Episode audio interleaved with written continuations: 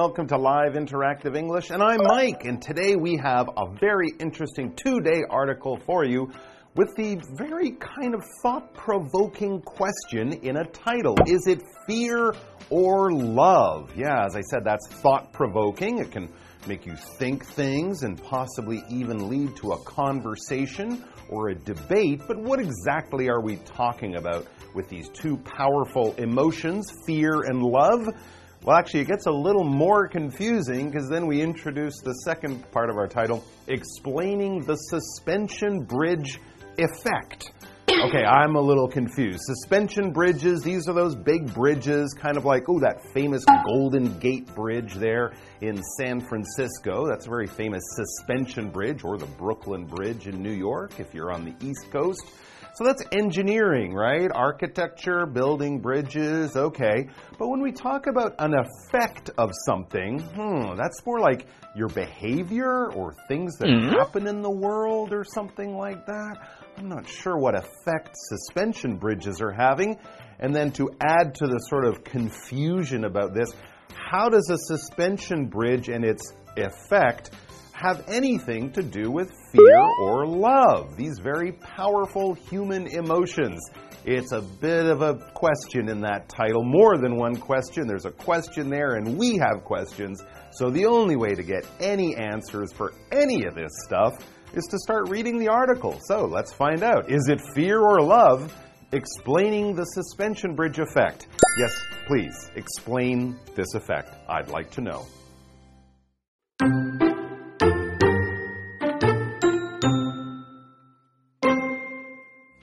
Two people share an exciting experience together, it often results in fond feelings between them. There is a scientific reason for this, and it's called the suspension bridge effect. This psychological effect is named after an experiment carried out in 1974 by Donald Dutton and Arthur Aron. In the experiment, different men were interviewed by an attractive woman after walking across a bridge.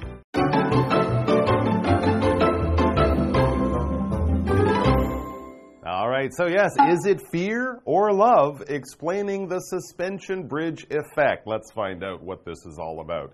It says when two people share an exciting experience together, it often results in fond feelings between them. Okay, I think we might have all experienced this. If you have an exciting experience, if something kind of thrilling or dangerous goes on, and you're with other people, often this can result in fond, warm, friendly feelings. I mean, have you ever been in a situation? Maybe you're on a bus and the bus sort of drives wildly, or the bus driver has to stop quickly, and everyone's like, oh my God. And then you realize you're okay, and you might smile at the person sitting next to you, or check to see that that old lady over there is okay. These were strangers before, but this experience has created these feelings of sort of friendship, these fond feelings.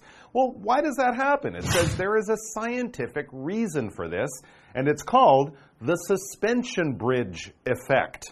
All right, bridges must come into this somehow, but we're talking about psychology and behavior, the way humans act around each other and how they feel towards each other. And if you have good, warm, friendly feelings towards someone, you might say you have fond feelings towards that person. Basically, yeah, it's warm, it's friendly. Maybe you're not madly in love with that person, but when you see that person, you smile. When you have a birthday, you might invite that person, or when they write something to you on social media, you're always happy to hear from them because you have good, warm, friendly, and fond feelings towards that person. You can also have fond feelings towards animals, pets, or even a place.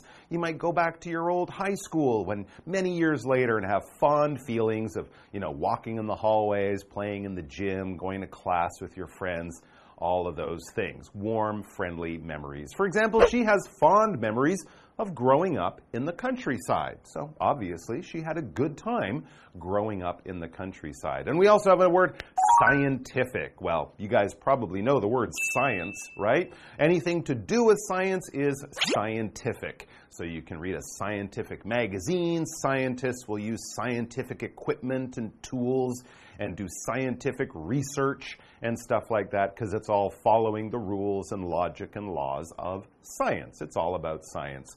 The man's claims are not supported by scientific data. Yeah, if your friend says that something happened and another friend agrees, that doesn't make it science. That's interesting and it's a good story, but it's not exactly scientific. All right, let's go back to the article and find out more about this. It says the cycle this psychological effect, that's the suspension bridge effect. This psychological effect is named after an experiment carried out in 1974 by Donald Dutton and Arthur Aron. Okay, so yes, here's some scientific research going on into the science of psychology. This is human thought, emotions, behavior, things like that. Why do we do the things we do as human animals, basically? So, what did these two scientists find out? Well, in the experiment, different men were attracted, were interviewed, I should say, by an attractive woman after walking across a bridge.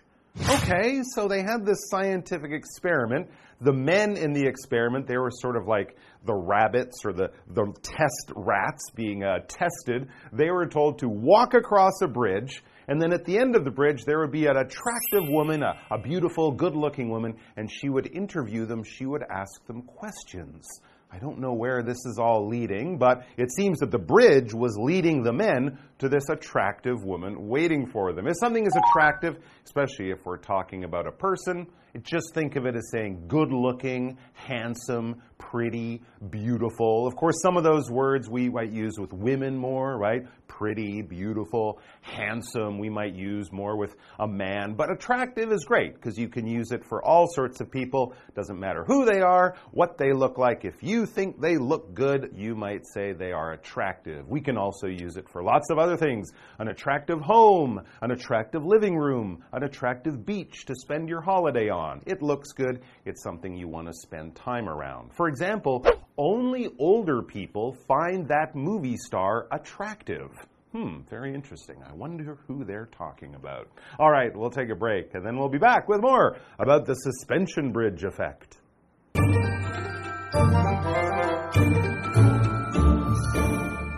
Hello，大家好，我是 Hanny。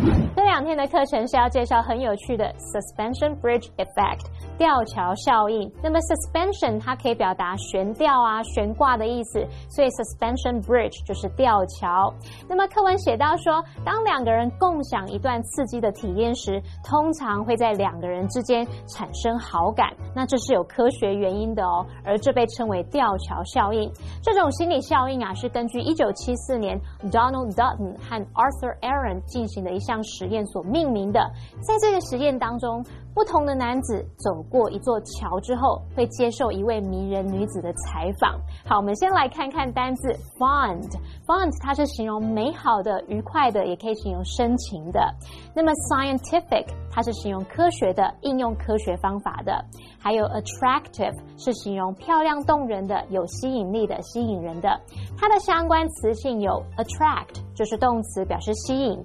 那么 attraction 是名词，表示爱慕、吸引或是吸引。力好，另外，Mike 老师他在讲到刺激的体验时，他用到 thrilling 这个字，T H R I L L I N G，thrilling 它是形容令人兴奋的、刺激的，那它就是 thrill 的现在分词来当形容词用。thrill 这个动词就有使兴奋、使刺激的意思。好，这句话课文中。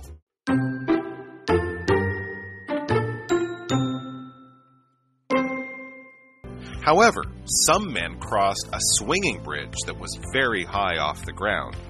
Others crossed a much lower, more stable bridge. Following the interview, the woman gave her phone number to each subject in case they had any questions. The men who crossed the higher, anxiety inducing bridge were much more likely to call the woman later. That is, the men with increased heart rates during the interview were more likely to contact the woman again, suggesting a high level of attraction toward her. Dutton and Aron concluded that people can easily mistake signs of anxiety for physical attraction to another person. Based on their research, people have developed some advice that may be useful for attracting someone's romantic interest.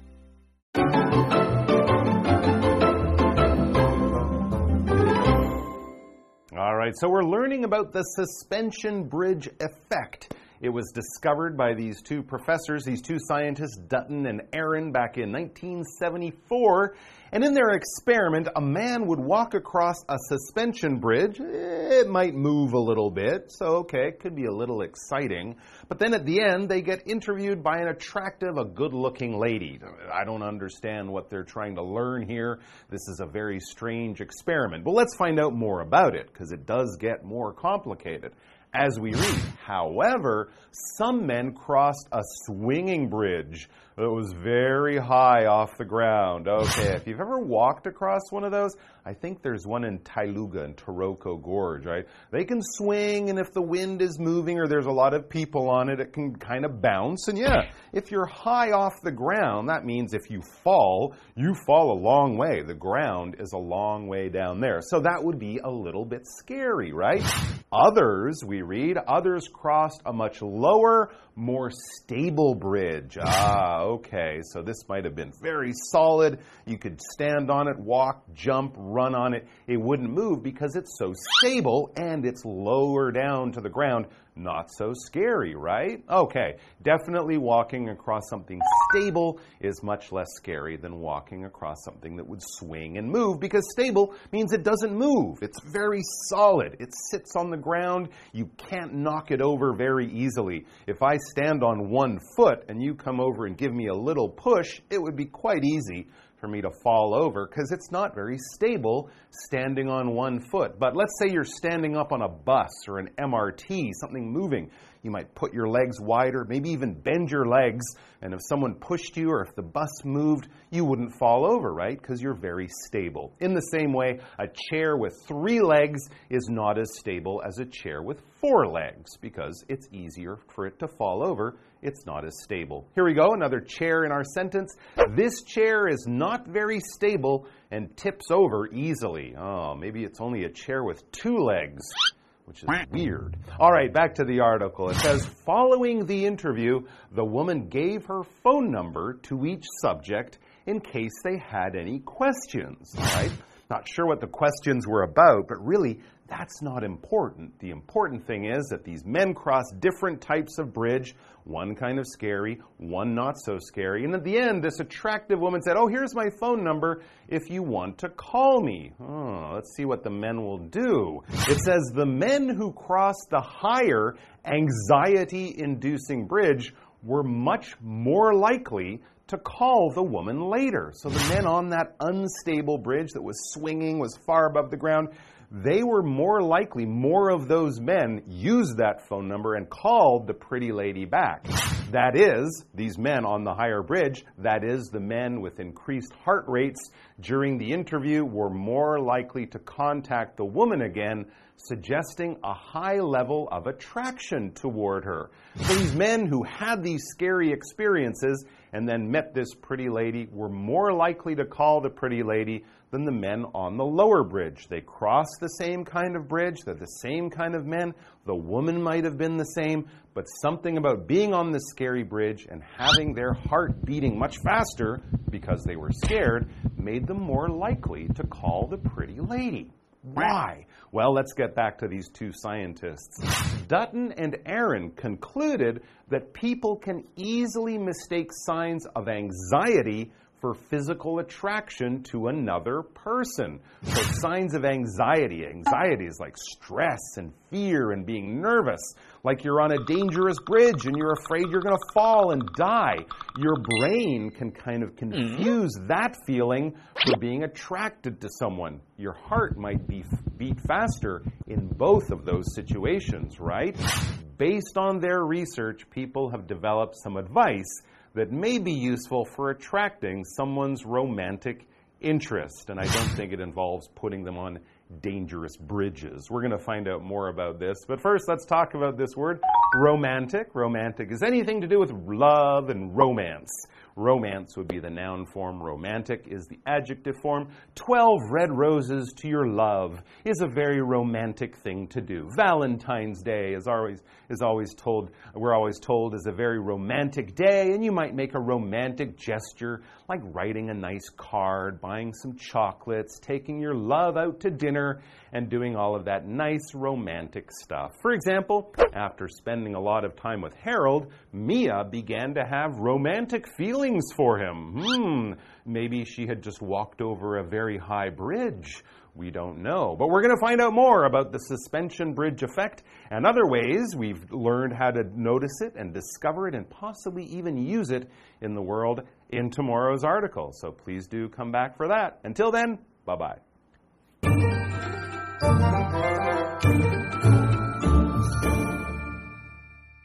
说那个实验啊，让不同的男子在走过一座桥之后，接受一位迷人女子的采访。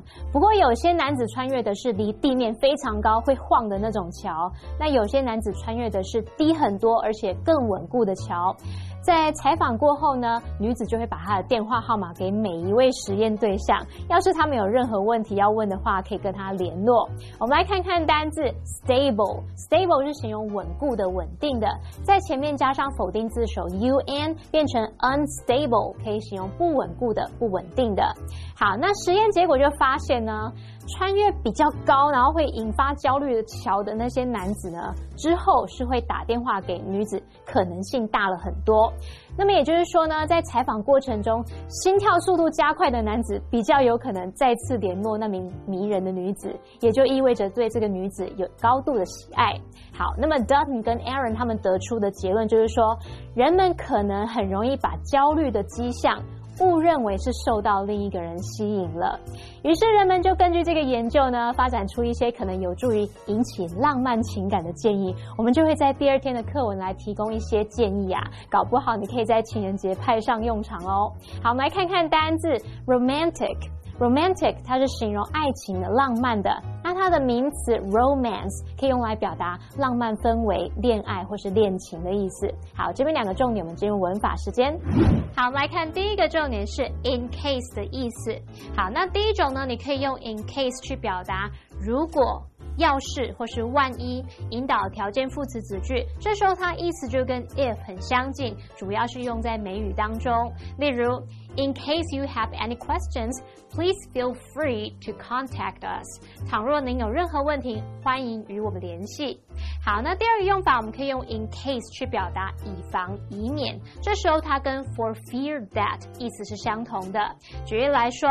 You should bring a jacket in case it gets cold at night。你应该带一件外套，以免晚上变冷哦。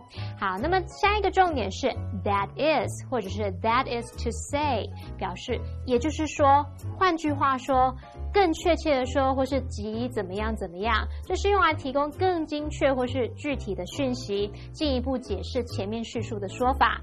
例如，Don is an atheist。That is to say, he believes that God does not exist. Don 是无神论者，也就是说啊，他认为神不存在。好，那么以上这些讲解，同学别走开，马上回来哦。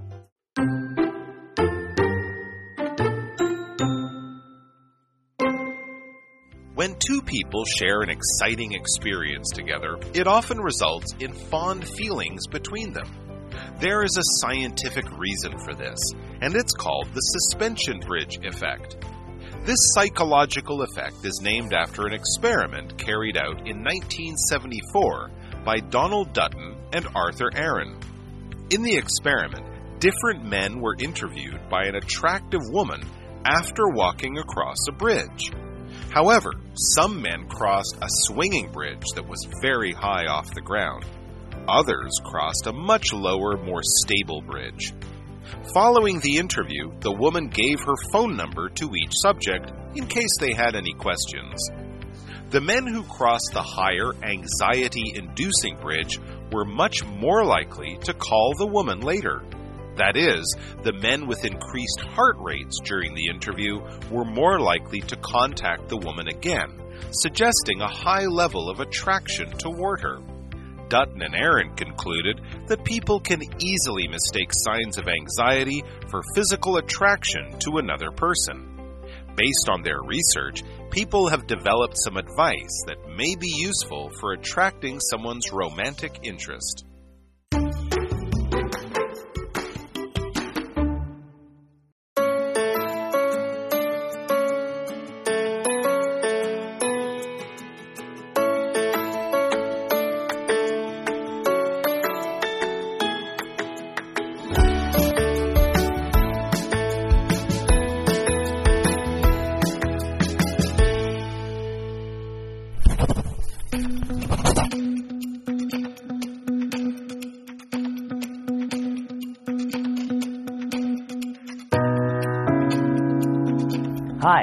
I'm Steven. When you play online games, you might put on a headset to communicate with other players. You might also use a mouse and a keyboard to control your character. You might use a webcam to stream your video live. These are all examples of computer peripherals. Peripherals refer to the devices outside of the computer system unit. They make it more convenient for you to use a computer. Taiwan launched into high tech industries in the 1980s. Since then, computer peripherals have made a great contribution to the country's production value. Computer peripherals can be generally divided into three categories.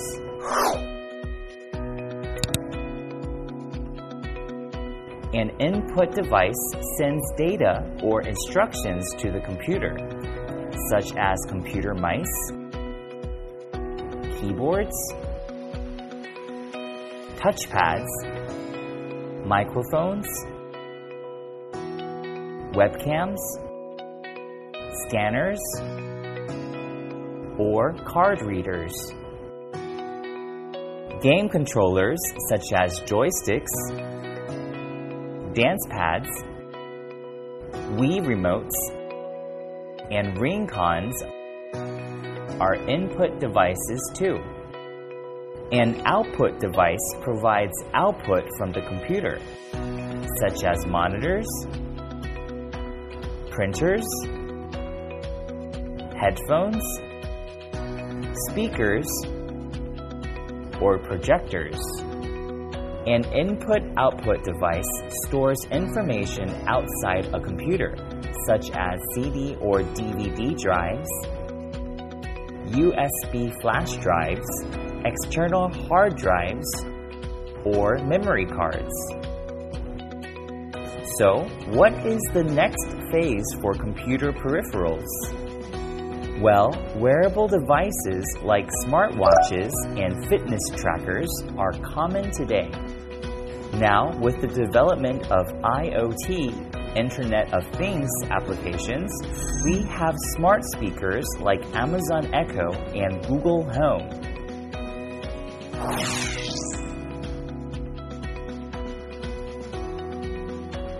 One thing we can be sure of is from computer peripherals to consumer electronics, all are getting smarter and smarter.